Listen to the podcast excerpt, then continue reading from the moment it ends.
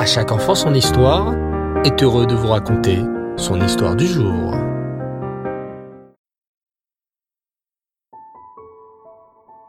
Bonsoir les enfants et vous allez bien? Bao Hachem. Alors, encore un jour et c'est la fête de Sukkot. Extraordinaire.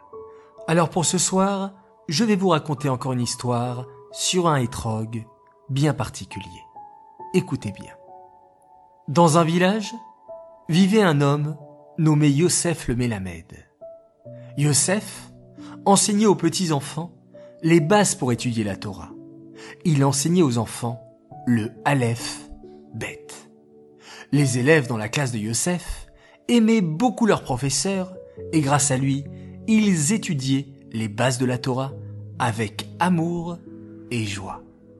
Yosef le Mélamède n'était pas très riche. C'était de plus un homme discret qui n'attirait pas l'attention. Il était assis au fond de la synagogue et personne ne lui prêtait vraiment attention. Un jour, Lazare, le fils du rave de la ville, alla voir son ami Naphtali.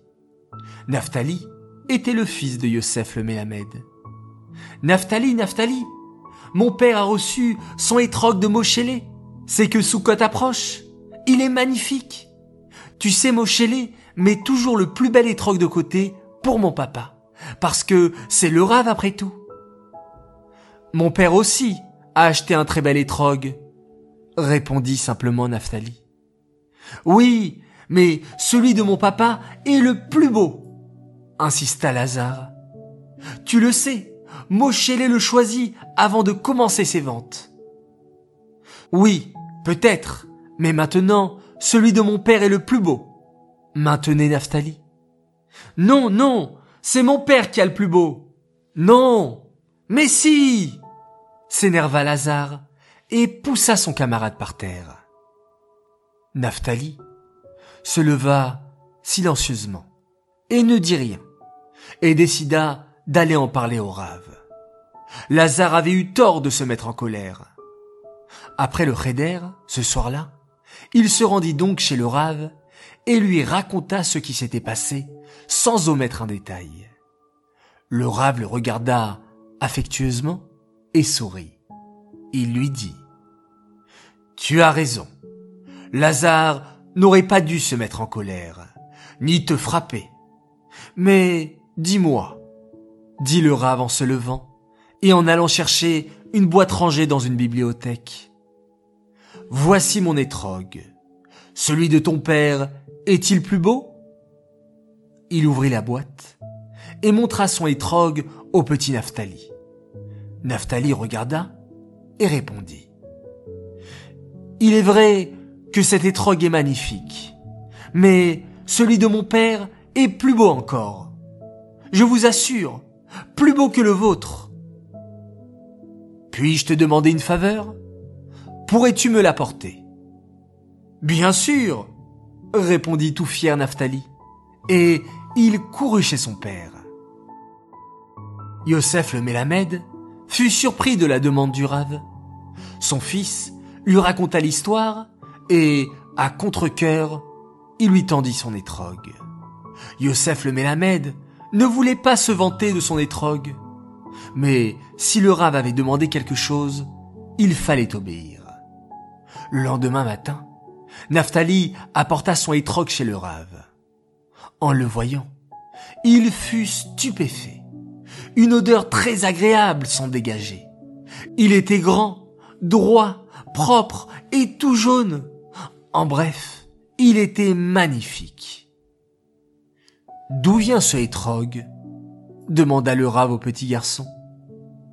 De chez Moshélé Comme chaque année Le rave demanda qu'on appelle Moshélé. Il souhaitait comprendre comment Reb Yosef pouvait avoir un si bel étrogue alors qu'il était si pauvre. Qui plus est, un étrogue si beau, plus beau encore que le rave lui-même. En arrivant, Moshélé était mal à l'aise. Voici l'explication qu'il donna. Rave, chaque année, avant de commencer mes ventes, je choisis mon plus bel étrogue et le présente au Rave. Cet étrogue que je vous amène est examiné avec soin, comme un petit bijou. Chaque année, en rentrant de chez le Rave, Yosef le Mélamède m'attend à ma porte pour acheter son étrogue. Il est donc mon premier client.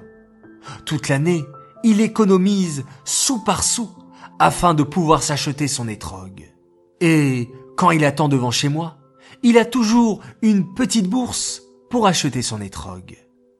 Je ne regarde jamais la somme dans la bourse qu'il me tend, et il ne regarde pas non plus mon sac. Il sort le premier étrogue qui lui passe par la main, dans mon sac, et le prend pour lui. Chaque fois, je suis stupéfait. Ce étrogue est le plus beau de tous, comme si je ne l'avais jamais vu. Il est même plus beau que le vôtre, que j'ai pourtant choisi avec minutie. Yosef est toujours assis au fond, et personne n'y avait jamais prêté attention jusqu'ici. Après avoir entendu cela, le rave réfléchit et conclut. Je crois que Yosef n'est pas n'importe quel Mélamède. Le bruit courut rapidement dans la ville, et ce Soukot, tout le monde voulut voir le bel étrogue de Yosef le Mélamède et faire la béracha dessus. Yosef les laissa faire. Naphtali était si fier que son père soit maintenant reconnu.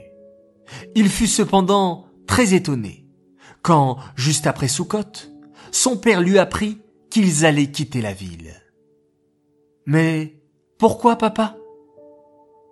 Car je suis venu ici pour enseigner la Torah aux petits-enfants, expliqua Yosef à son fils. Mais ici, les gens ne se contenteront plus de cela et me demanderont d'en faire plus. Naphtali, les gens pensent que plein de choses sont extraordinaires.